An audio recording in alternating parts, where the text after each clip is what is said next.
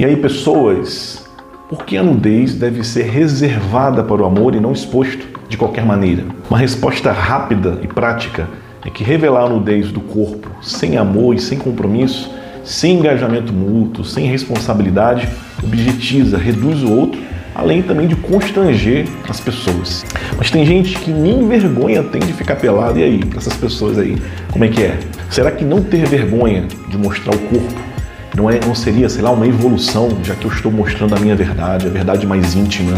Não seria um sinal de total liberdade? Mas antes de responder essa pergunta e outras, muito obrigado por tua inscrição, por tua curtida, isso é muito importante para esse canal, para nossa missão aqui no Pessoas, Sexo e Deus. Não esqueça também de comentar o que você achou desse conteúdo, de mandar perguntas, enfim, é, propostas né, de outros conteúdos, compartilhar esse conteúdo aqui, conferir os outros vídeos do canal também. No tempo atual que vivemos, nos nossos dias, o nosso corpo, esse corpo aí que Deus te deu, ou ele é supervalorizado como lugar onde eu me afirmo, onde eu procuro mostrar meu valor através da estética, é um lugar onde eu tenho prazer, né, onde eu proporciono prazeres, ou ele é super desvalorizado, como no caso da teoria do gênero, né, que é, não, não se importa mais com o corpo que se tem para se identificar, né, não, não toma em consideração o corpo para poder entender quem se é. Né, ou ele é super valorizado de um lado, ou ele é super desvalorizado também. Ou também ele é uma coisa que pode ser adaptada, transformada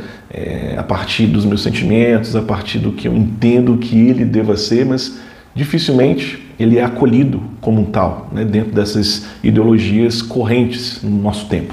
Então, assim, diante dessa supervalorização do corpo por sua estética, ele acaba virando um meio de marketing pelo sensualismo, para vender tudo, para vender qualquer coisa, é, e também existe a venda nua e crua do corpo através da pornografia ou através da linguagem pornográfica também, né? Do, dessa pornografia soft, né? mais leve, que está presente um pouco em tudo aquilo que nós assistimos aí. Né?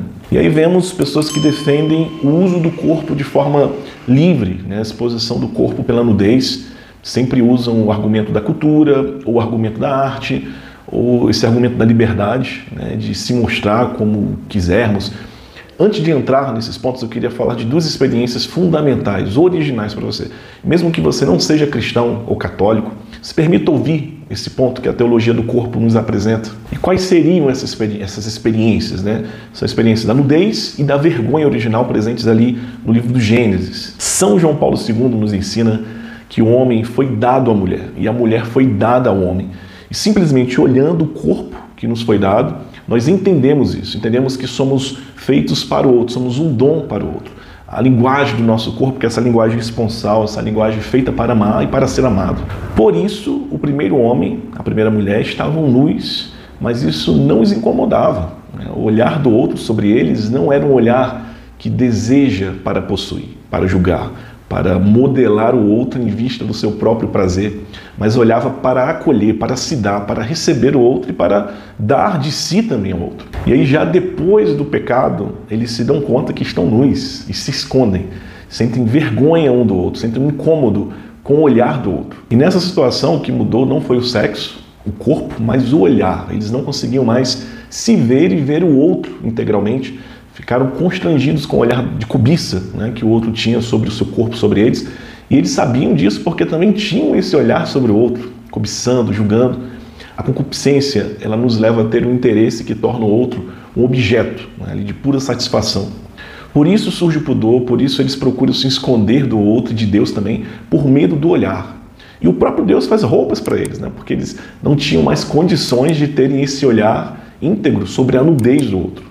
Uma experiência que João Paulo II também chama de um olhar falsificado, né? um olhar que tem um certo filtro né? que nos impede de ver a total verdade da pessoa através do seu corpo. E, gente, sejamos honestos. Né? O texto bíblico, a teologia do corpo, não faz outra coisa senão fazer uma constatação da nossa condição humana. Por isso, revelamos nossa intimidade para quem, no tempo, deu provas de amor, de responsabilidade para conosco para quem demonstrou não ter medo de nos assumir integralmente.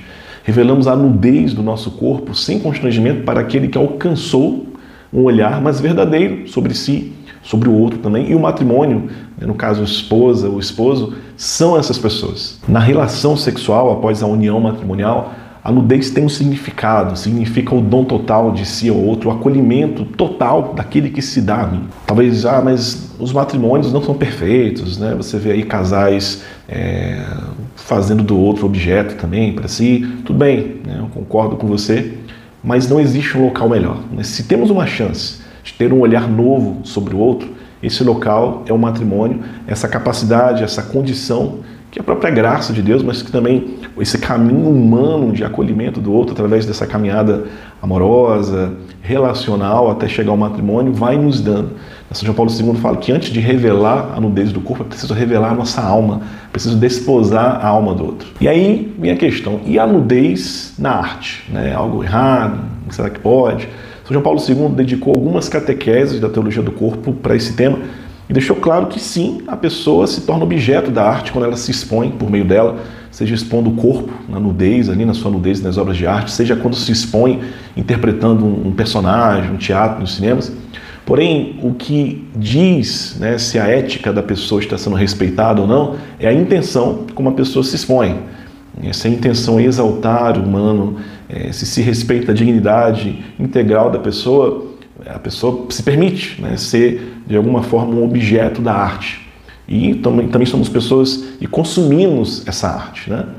Porém, se a intenção é simplesmente vender através do nosso corpo, se utilizando do sensualismo, né? ou seja, um, um, cultuar o erotismo, né? que se torna ali um, um cultuar o sensual, que se torna um sensualismo, então a nudez na arte se torna algo ruim para o homem. Se torna algo ruim porque o objeto né, que é o homem, ali se torna um objeto de prazer somente. Não edifica, mas simplesmente é usado, é reduzido sem edificar, né, sem viver o dom de si para realmente edificar alguém. E a nudez na cultura, né, como fica, por exemplo, as culturas que expõem o seu corpo, que foram conhecidos assim, já nus, eles são puros, né, como por exemplo o caso dos índios aqui. Eu digo para você que não. Né, eles também estão infectados pela concupiscência e também podem aderir à graça de Cristo se quiserem. Né? Eles, é para eles também, é também para esses povos.